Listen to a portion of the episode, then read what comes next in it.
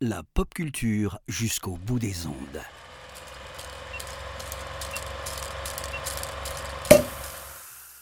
Bonjour à toutes, bonjour à tous.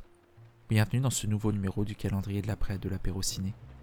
Je suis Antoine et aujourd'hui, je vous propose de remonter plus de 150 ans en arrière. Je vous propose de remonter au 22 janvier 1857, le jour où la première convention euh, des clubs de baseball de New York a été signée.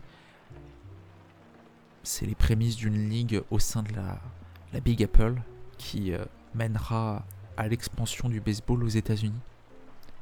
Le baseball, c'est un sport qui a souvent euh, été représenté au cinéma. Et aujourd'hui, je vous propose de revenir sur un des, derniers grands exemples du baseball au cinéma. Je vous propose de revenir sur le stratège de Bennett Miller sorti en 2011. Le stratège, c'est l'histoire de Billy Bean, qui est euh, directeur général d'équipe, qui va, euh, qui va apporter une toute nouvelle manière d'analyser, euh, d'analyse statistique dans le groupe, l'analyse dite sabermétrique, et afin de, de faire progresser les Athletics d'Auckland euh, pour aller gagner, les, gagner le championnat euh, de la Ligue majeure de baseball. À mon sens, la première raison de, de découvrir le stratège, c'est pour euh, la qualité de son scénario. Alors c'est un scénario écrit par deux grands monsieur euh, d'Hollywood, Aaron Sorkin et Steven Zaylen.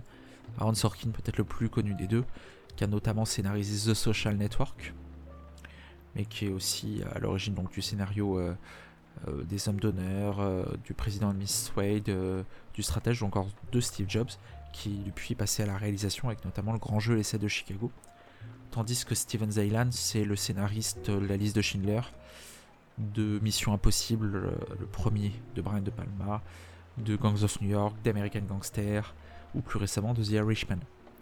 Donc on a deux grands, deux grands scénaristes qui vont adapter, adapter un bouquin puisque c'est tiré d'une histoire vraie.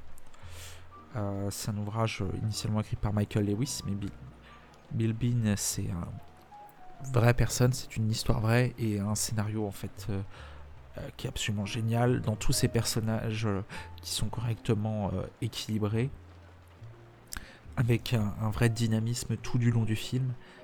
C'est absolument haletant par son écriture, par ses scènes, c'est absolument dingue. Et, euh, et on tient peut-être un, des meilleurs scénarios de la dernière décennie.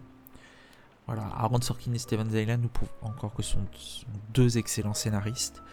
Et si vous en doutez, je vous conseille de voir euh, le stratège pour vous en convaincre. La deuxième raison, pour qu'un bon scénario donne un bon film, il faut un bon metteur en scène.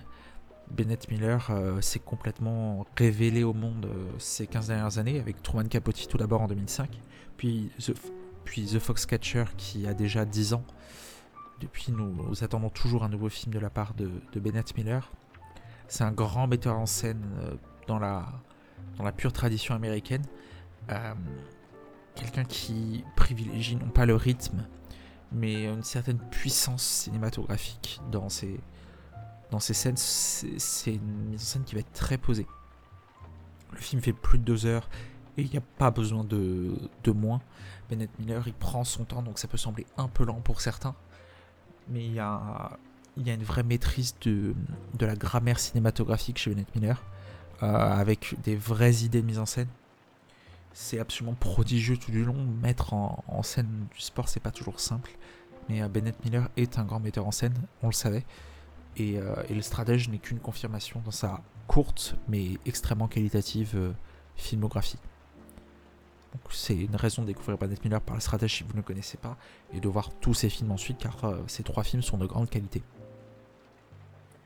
Et enfin, dernière raison, peut-être la plus populaire, c'est pour le rôle de Brad Pitt. Alors le casting est assez beau, on retrouve Jonah Hill, on retrouve Chris Pratt, Robin Wright, Philip Sey- le regretté et très talentueux Philip Seymour Hoffman, mais euh, Brad Pitt dans le rôle de Billy Bean, euh, le rôle principal, il est absolument prodigieux. Euh, c'est sûrement parmi ce qu'il a proposé de mieux sur la dernière décennie. On sait que les années 2010, c'est pas sa meilleure, euh, pas sa meilleure décennie. Il va traverser un peu, un peu une période de désert, même s'il revient un peu en force maintenant. avant, avant vraiment de revenir sur le devant de la scène avec, avec Ad avec le Tarantino, avec Babylone. C'était son dernier grand film, vraiment son dernier grand rôle, euh, avant de se perdre un peu dans des blockbusters. Et, euh, voilà, il aurait, il aurait mérité d'être récompensé pour, euh, pour, ce, pour ce très grand rôle qu'il mène avec, avec brio, qui nous rappelle que c'est un, acteur de, de, très très grande qualité, qui n'est absolument pas démérité de sa nomination aux Oscars. On aurait pu citer Jonah Hill aussi qui a été nommé, qui est absolument prodigieux. C'était le début de la transformation de Jonah Hill d'un acteur vraiment comique, des signes de Jules Lapato super grave, en un acteur dramatique avec un vrai potentiel. Euh, mais euh, Brad Pitt est, sûrement l'acteur le plus bluffant dans ce film, dans un casting d'excellente qualité. C'était les trois raisons de voir ou revoir Le Stratège de Bennett Miller. C'était le 22e numéro du calendrier de l'après de l'apéro ciné. Je vous souhaite à toutes et à tous une très bonne journée et je vous dis à demain pour un nouveau numéro.